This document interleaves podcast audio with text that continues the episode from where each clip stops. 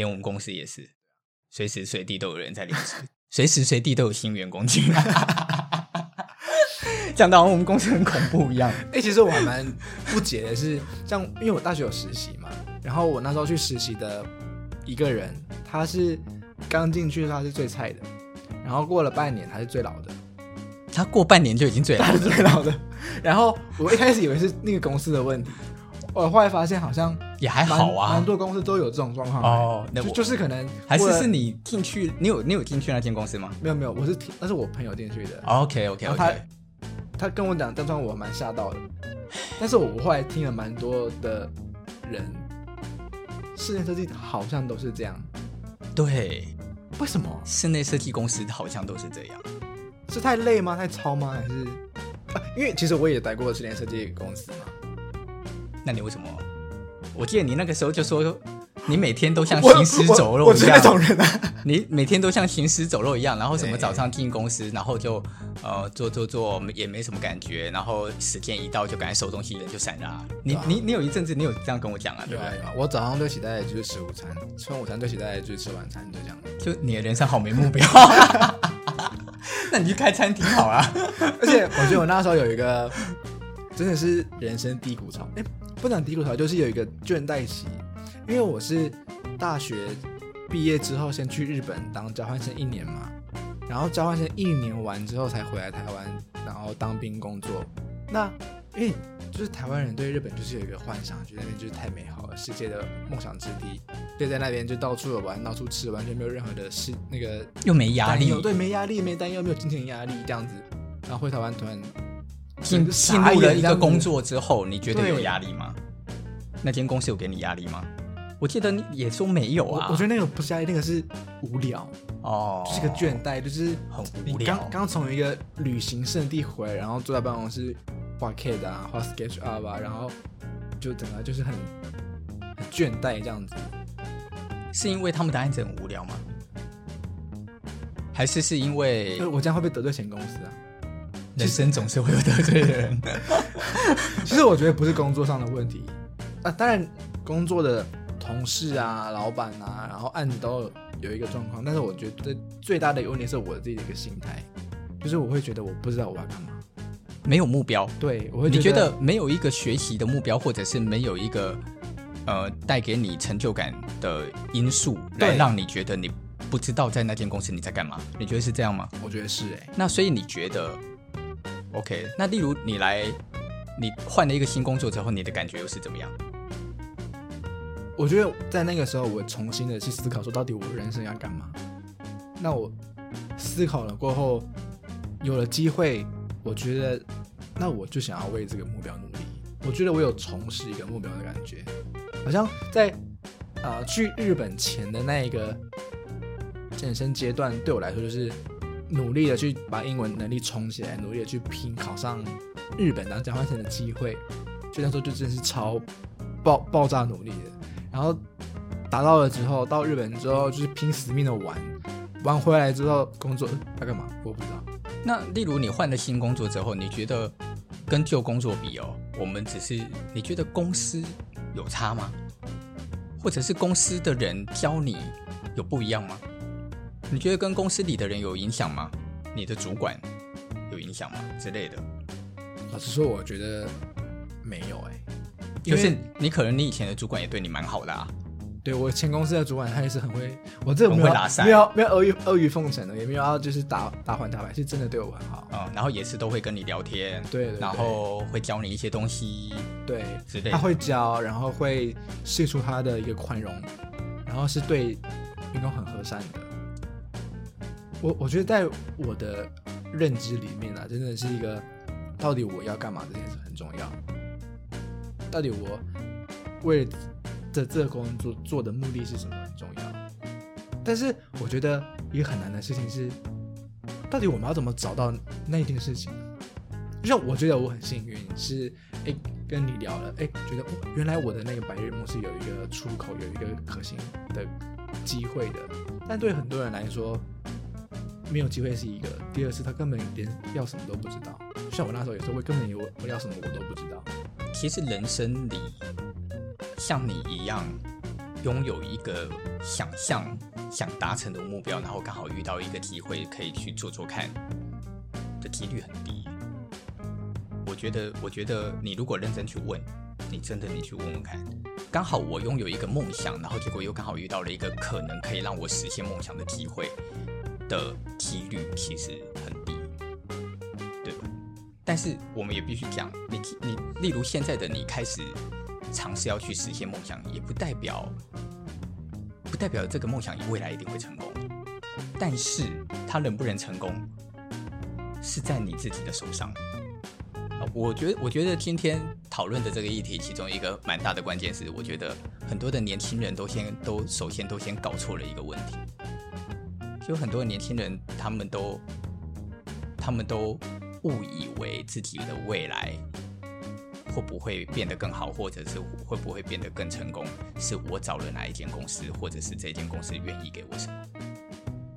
可是不是哎，我觉得是是你自己想要成为什么，你自己想成为什么才能够让你成为什么。例如，你就没有想要成为设计师，所以你去做设计师的工作的时候，你不开心吗？因为你没有想要成为设计师，所以所有学跟设计相关的工作对你来讲，突然之间，它就没有带给你动力。我我的我的看法是这样。我以前，呃，我以前也是一个没有很明确目标的人啊。就是我在大学刚毕业的时候，然后听到一间室内设计公司工作，我那个时候真的觉得天哪，好累哦。就是我每一天都是凌晨三点下班，每天每一天，然后常常熬夜，然后然后，可是你说我的老板不好吗？也不会，他们一样教我蛮多事。我觉得其中的一个重点是在那个时候的我，并不知道我我的未来是不是真的就是做一个室内设计师，没有一个很明确的，哦哦、没有一个很明确的确认跟感觉，没有，还没有。所以你也是因为某种程度读这行做这行的概念吗？一开始一定是啊，你想想看，大家从大学一毕业就是念室内设计，那大学的时候成绩也没有太差啊，然后做的作品在学校也都还算被肯定啊，你一定很自然就觉得，那我应该去做设设计师很适合吧？但是当你真的进到了一个工作的时候，其实你一开始真的会很害怕，那种害怕是你就是会心里觉得天哪。我未来人生每一天都要到凌晨三点吗？然后，然后我我好像怎么做事都做错，都一直被骂。我觉得这里面还有另外一个是我们这一行啊，太复杂了。我们这一行是一个很杂的行业。你想想看，你连锁什么苹果螺丝还是锁凸的螺丝，你都要决定。你光要决定一个事情，你你是要决定到很细很细很细，瓷砖填缝填什么颜色，细利康打什么颜色？我现在讲的都是很细的事情哎，那更何况你要去决定一个铁工怎么做，木工怎么做，然后木工师傅还拿着图来说，你要告诉我你这个柜子要怎么做啊？以前小时候心里还你还会心里想说，怎么做不是你教我，怎么会是我跟你讲？可是等当等到到了你真的当一个设计师，你才发现，原来木工怎么做一个柜子，他们会的工法是一种组合的基础。但是你真的想要让这个柜子变得多精致、多精细、多多怎么样，那是设计师必须真的来教师傅的。那你搞的你就变成一个状态是，你得会木工，对啊，你得会铁工，你得懂一点水电。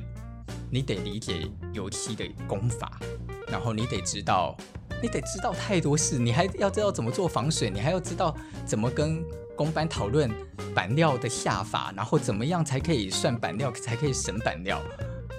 你看它有多复杂，它复杂到让你有的时候真的是会怀疑人生信仰，说我好像怎么学我都学不完事情啊。所以我们在我们的那个年代，我真的觉得。在刚进入一个行业的初期，其实几乎都很痛苦，因为在我们的那个时代是很常被骂的。你一件事情没做好，老板就是告诉你说：“你这个东西怎么可以用？”不是我刚刚这么小的动作，就是是就是骂你。你今天我们就问一下好了，如果今天我对你骂，假设我是你的老板，我对你这样骂，你是不是就走人了？你还让我骂嘞？因为几乎所有的年轻人现在都没有办法被骂啦，一被骂就走人啊，谁还谁还待得下来？因为现在的教育的模式跟我们那个时候也不一样啊。我小时候就是被打长大的啊，老师打，然后体罚，什么青蛙跳一百下，然后什么边跳边跑操场，手里手上还要拿着椅子，然后的？对啊，跳完两圈回到教室你都虚脱了，还要继续罚站。其实有的时候。像像现在的心理，大家都说什么不可以打，不可以打，打了什么人会有阴影，然后什么心理会扭曲。我还真不知道我心理扭曲到哪去了。如果照这个说法的话，感觉我现在应该是个变态才对啊。可是你看，也好好的，所以我不是很理解。老实讲，我不是很理解对于管教跟对于对跟对于体罚跟对于什么，我我当然不是说我认同，可是其实我不知道。我长到现在这么大，我没有办法很清楚知道我有没有创伤哎，我是认真疑惑的。可是我知道一件事情是，小时候因为被处罚的过程，让我对于某一些事情产生了一种我必须做好它的心态。不代表我喜欢哦，不代表我喜欢。可是因为我可能害怕被处罚，所以我就会努力做好它。我是我们会因为害怕被处罚而学习到努力这件事。哇，我超怕被打，唐诗背错一个字要打两下，所以我要努力背好它。这个时候你才突然间知道什么叫努力。我现在你有被打过吗？严格讲起来没有。那你怎么学习到什么叫努力呢？例如说实在的，例如现在的小朋友。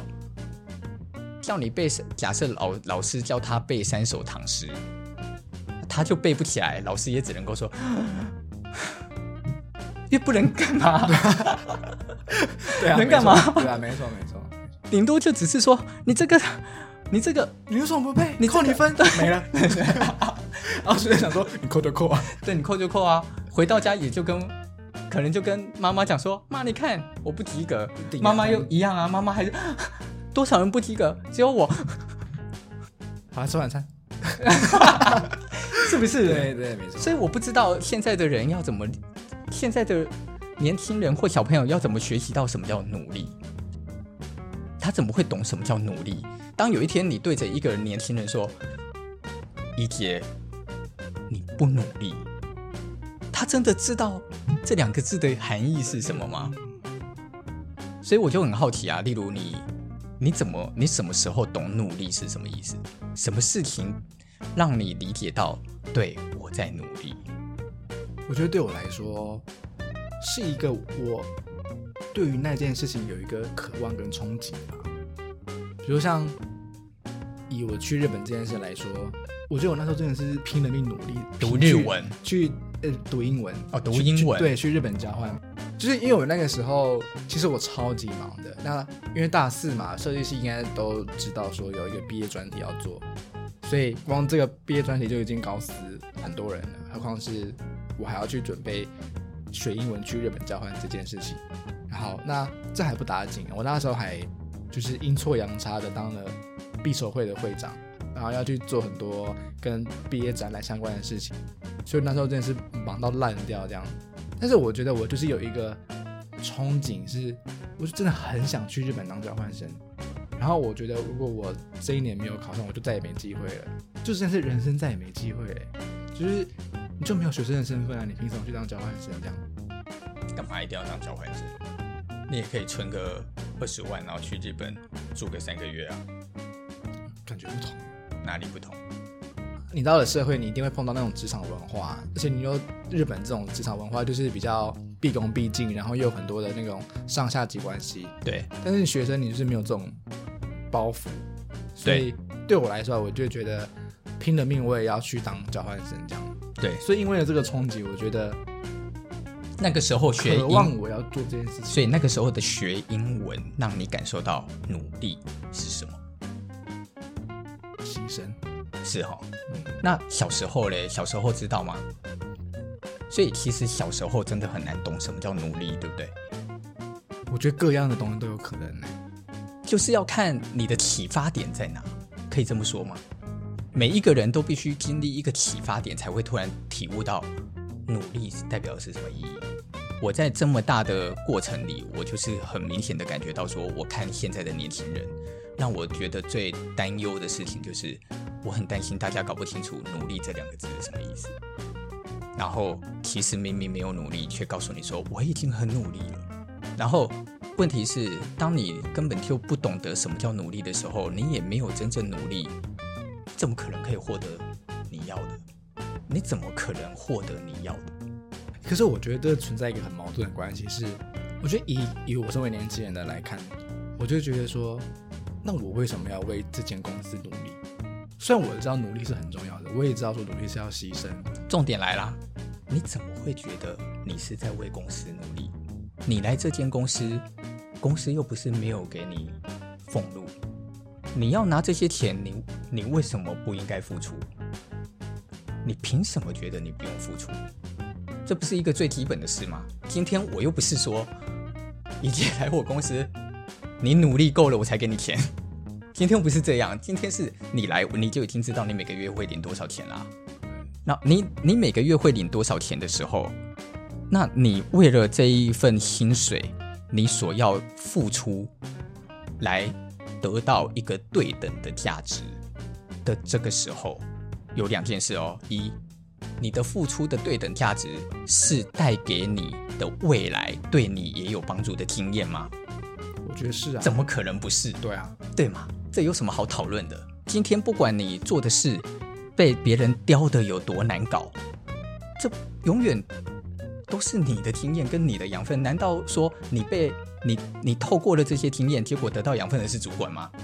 那我就是《怪奇物语》第四季的大 boss 啦！我有管子洗你的经验啊！以杰以杰刚刚被骂啊，我得到养分。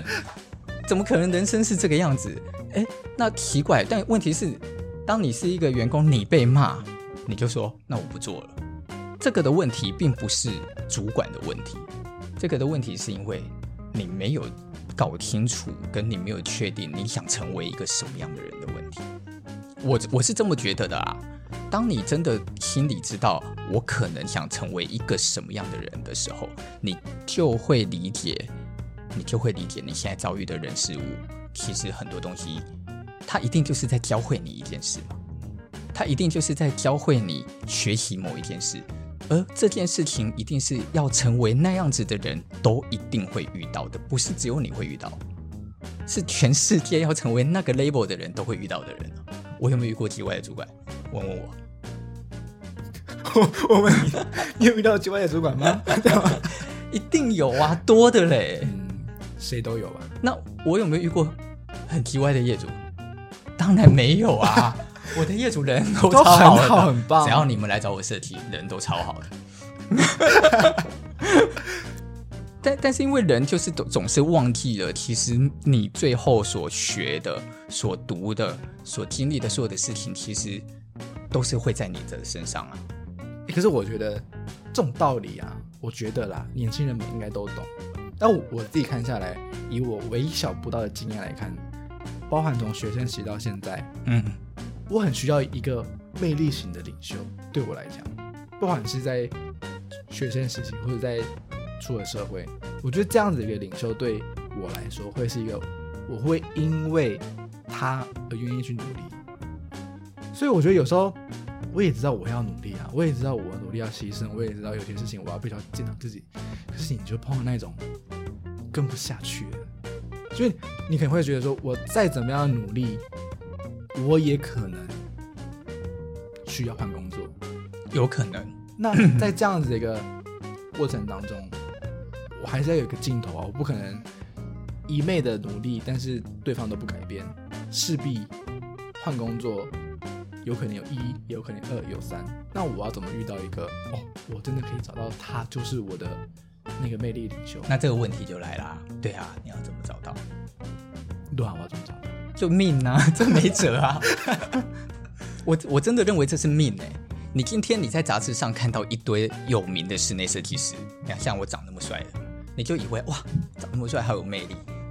结果你一进来，杨俊松长得好好无聊，每天讲话都好无聊。有没有可能？可能呢、啊？可是他在对外的形象让你觉得他好有魅力啊？有没有可能？你怎么不？你怎么会知道这个可能是被包装出来的？如果你没有真正认识这个人，你永远都不会看到这个人是什么样的人啊！你今天就算好，再者，你今今天就知道我是一个很有魅力的人，好了，假设。我也不见得要用你呀，对啊，对啊，又不是说你是你还跟我讲说，杨老师，我觉得你好有魅力，我想跟着你工作，我就跟定你了。那我就会告诉你说，我不要啊。那你要不要学宫本武藏的？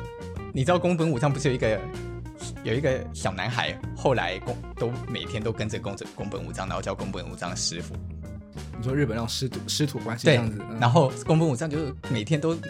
都会拿丢石头丢他，说：“你走，你走啦！” 结果那一个人死都不走，这种巴拉剧情。可是，在古代，你真的为了想要学一个东西，你可能会因为这样，你真的想要去拜师，你会求他。哦嗯、现在这个时代，每个人都自以为自己是老师，每一个人出去，像以前每次去大陆，我一我刚开始去大陆演讲的时候，下飞机。然后别人就开始在那边，杨老师好，杨老师，我心想，老师，老师在哪？老师，真的假的？后来我才知道说，你在你在机场吗？对啊，就是不就是会有人来接机啊。哦，然后我才知道说，原来我是老师啊。你才心里才突然出现了一点疑惑，说，哎，怎么会是这个样子？可是，害我忘记我刚刚在讲什么。我刚刚讲到哪？没有，刚刚都在讲说命，这是命哦。对啊，好。对，真的就是命。你不会知道你会遇到什么人。那我问你哦，你工作十年，经历四个老板，每一个你都原本以为他很有趣，结果进去之后，每一个都是贱货跟无敌无聊。难道你就放弃你的人生了吗？那怎么办？对啊，怎么办？这很难呢，这好难，只好放弃人生，就只好创业吗？别人不行，我自己来。重点来了，你创业了。你就变成了另外一个跟这一群人一样无聊的那个 level 的设计师，不是吗？嗯、你可能会跑去创业啊。讲白了，你的能力有到那吗？再讲白了，你有没有真的有按原来？你结果你超有才华，你接不到让你施展才华的案子，你就成了另外一个你当初讨厌的老板。难道不是这样吗？所以难怪这个世界上。这样的人那么多，永远都遇到这样的人，永远都遇到这样的人。但在这样的循环当中，你觉得对于年轻人也好，或是对于一个老板也好，要有什么心态吗？对啊，或者是说面对这样的循环，我到底怎么把它破解掉？不然我不然我人生一直这样下去还得了？我刚刚我刚刚就要讲，我我就讲我自己嘛，我讲我自己的一些小故事。我小时候是练书法跟练跆拳道，然后我是我在国小国中都是书法校队。我跟你讲，我是不用练书法的，我就是天生会写书法，你信不信？就这么就这么神，我也觉得很扯。我必须讲，但你说的书法是那种正楷那种书法吗？还是那种新书随便乱写那种？小时候就是正楷那种书法，长大就长大就莫名其妙就觉得乱写也可以。当然，我的我觉得我的字称不上到无敌厉害，因为我没有很认真在学书法。我必须讲，我就不是很认真的那种人。可是我是天生就会写的人，就是有那个美感，那个运笔那样子。嗯，而且我应该天生写的就是已经比某一些人写的好了，应该就是这样讲。但是书法是一个很需要练的，它的底蕴是需要被累积跟被练习的。所以，因为小时候的老师发生发现我会。他就开始逼迫我去学书法。我记得国小跟国中，假设一天就是八堂课，我每一天都有两个两堂课是在写书法，所以我以前的成绩就一直都没有办法太好。然后写书法是怎么写呢？就是欧阳修九成宫体全名一个字帖给你，你一个字就要写三四张，一个字写三四张，不是叫你全部跟着写完呢，是一个字写三四张给老师。再写下一个字，再写下三四张给老师。老师说你那个字不行，你那一个字再重写三四张。所以你可能一整个礼拜你只写三个字，然后每天都在写，每天都在写，每天都在写。我喜欢书法吗？这才是问题。对啊，我一开始不喜欢。同一个时间，因为我很小，我小时候体弱多病，所以我妈妈就叫我去练跆拳道。老子是跆拳道二段。我打过台北县运会，啊、呃，例如我打过新庄区运的冠军，真假的？台北县运，哦，第二名、第三名忘了。然后原本要去参加全国，结果脚断，被踢断，被踢断。对对对对对，反正我练跆拳道练很久。好，我要讲的事情是，那我喜欢跆拳道吗？恨死了！就从因为我是体弱多病，被丢到道馆，然后被丢到道馆。就完蛋了嘛！你一个礼拜要去三天，一个礼拜三天一次两个小时，一个礼拜三天一次两个小时。然后呢，那个那个就是那个就是体罚的概念呢、啊。他就叫你跑嘛，在道馆里跑嘛，然后他就拿着一个棒子在后面追你嘛。真的假的？你被我追上你就死定了，然后就啪就从你后面打打下去，你就跌倒啊！给我站起来，啪啪啪连续这样打，你就赶快爬起来继续跑啊！我没有办法去行了。然后我那时候几岁？我那时候就是八岁吧，八岁九岁开始是小四小五对，对，开始练，练到国中，国一到国一才没有练，就脚断了以后，我妈妈就叫我不要练，然后我妈叫我不要练，我还记得我还哭嘞，就开始就觉得我都练那么多年了，我好像从国小三年级开始练。好，那重点是我喜欢吗？我不喜欢，书法我也不喜欢，跆拳道我也不喜欢，可是。因为小时候就是妈妈叫你做你就做，老师叫你做你就做，所以我就都做啊。然后做做做，那么无聊的事做做做，做到某一天，就突然喜欢上书法。我就突然发现，原来一个一可以那么多种写法。欧阳修是这样写的，王羲之是这样写的，颜真卿是这样写的。哦为什么我写得出来吗？我突然间看到了一点神秘的事，然后我就在想说，那我可以吗？所以我就开始变成一个一直跟着写的人。我每天的目标就是在想说，我今天有没有办法写出一个跟王羲之长得一样的“一”呀？就一直写，一直写，一直写，一直写，一直写，写好多张之后，在那边自己在开始在那边看，哎，这个好像蛮像。这个好蛮像，哎，我今天有三个蛮像的，才慢慢开始喜欢。然后跆拳道就是也是一样，就有一天突然发现，我真的踢得断木板呢，我怎么会踢得断呢？为什么他做得到那个动作，我做不到啊？然后才开始慢慢的觉得，哎，我好像不讨厌做这件事。这两件事对我有没有影响？我觉得有，就是他让我有一点点理解了一件事情，就是这个世界上。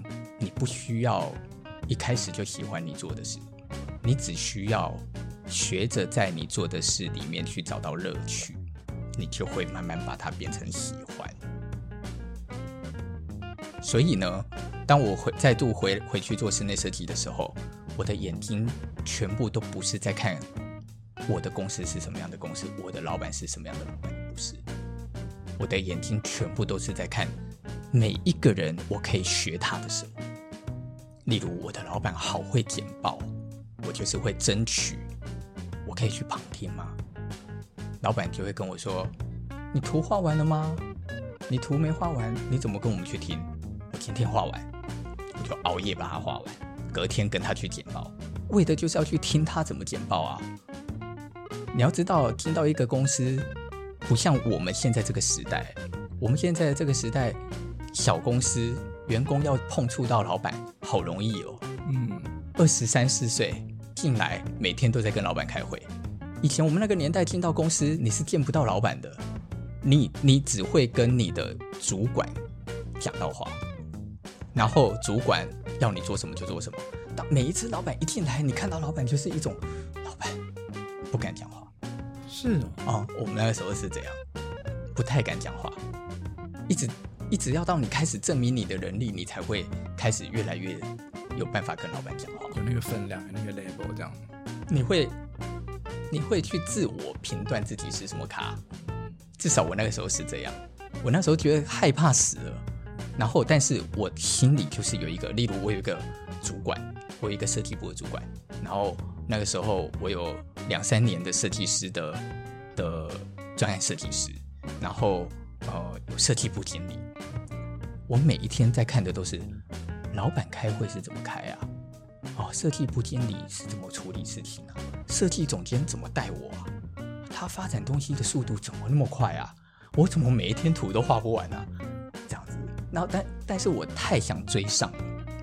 我那个时候的的逻辑就是，因为我觉得我就是没退路了，所以我就是决定我一定要在这个行业里变成厉害的人。但是我那个时候并不知道多厉害叫厉害，我不知道。我我的第一个念头就是先去理解专案设计师一个月大概多少薪水。我还记得我我进去的时候是三万多，三万出头。然后我就问了一下专案设计师说：“哎，那像你的薪水都大概多少啊？”然后他就说：“我吗？我就四万多啊。”这样。然后我就心想说：“四万多？”然后就问他说。那像专业设计师，你都要做些什么？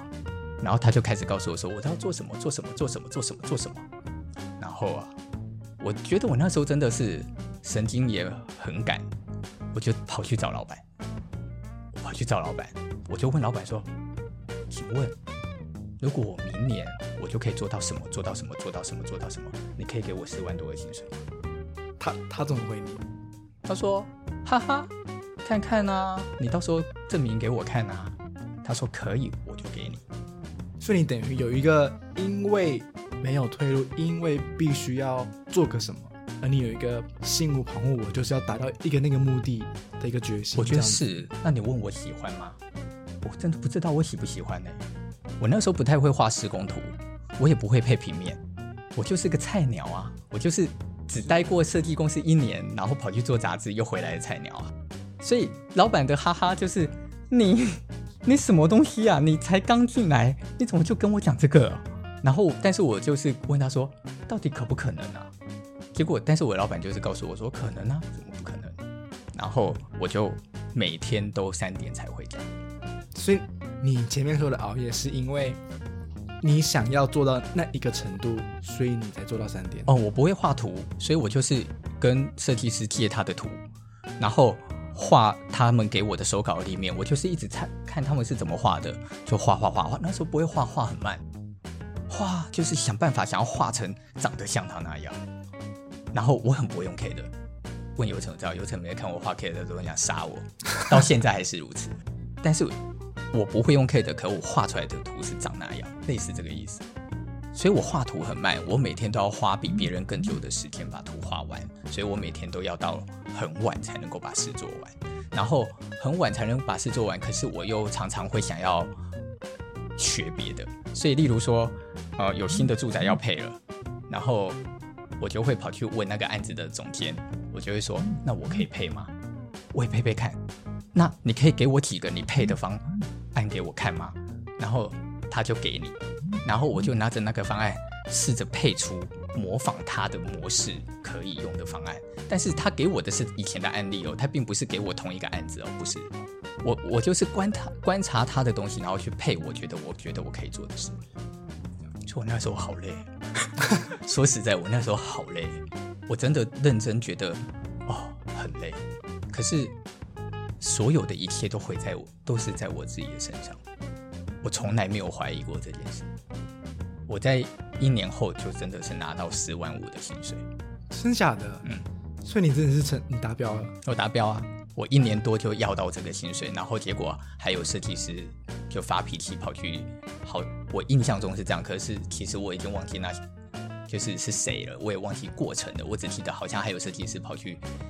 就是跑去念说，意思就是我能不能凭什么？类似类似这个意思。可是我已经有点忘记具体具体是怎么样，太久了。那后来我就跟就是反正我也就过程中我也跟着就跑去上海了。去上海的时候也很猛啊，就是学怎么跟人家吵架，学怎么跟不同部门的人发 email 吵架，然后在那边盘算今天我要 CC 给谁，副本给谁，隐藏副本给谁。哇！我那时候有一阵子很会搞这个哎，就是我每天在想的事情都是我要怎么让，例如我要怎么做到这个设计里专案的的比较重要的角色，因为我想要去看厉害的人怎么做事。然后第二个就是我要怎么吵架吵赢别人。第三就是我要怎么把这里面的工作解决掉，送出去，然后让让事情是可以完成的。那我问你，我在为谁努力？我是我是在为公司努力吗？我觉得也是啊。公司好，我也会好啊。那我也在为我自己努力啊。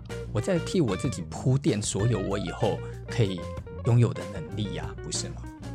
我觉得有一个这样的企图心，对于现在的年轻人来说，不要说年轻人好，对于我自己来说，这也是个蛮困难的事情。我觉得时代的不同的确影响的事情超级多。那个时候的时代跟这个时候的时代。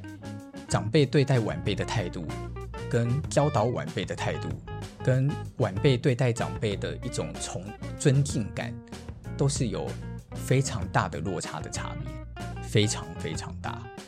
就以我自己的的一些看，也不讲看法，就一些经历来看，我觉得在我真的体悟到一个那个企图心的开始，是《森林之王》这个节目。那时候看《森林之王》的时候，我还蛮震撼的。震撼的不是选手们的表现，而是他们的年龄。其实他们的年龄就差不多，就是我这个年纪的人呢。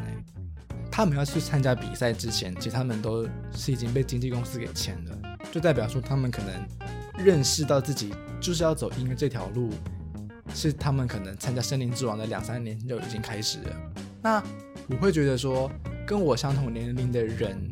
已经比我早开始，就已经为在为自己的梦想在努力的这件事情，让我觉得很震惊。我觉得，我觉得这种事情啊，它里面有一些点其实有点复杂。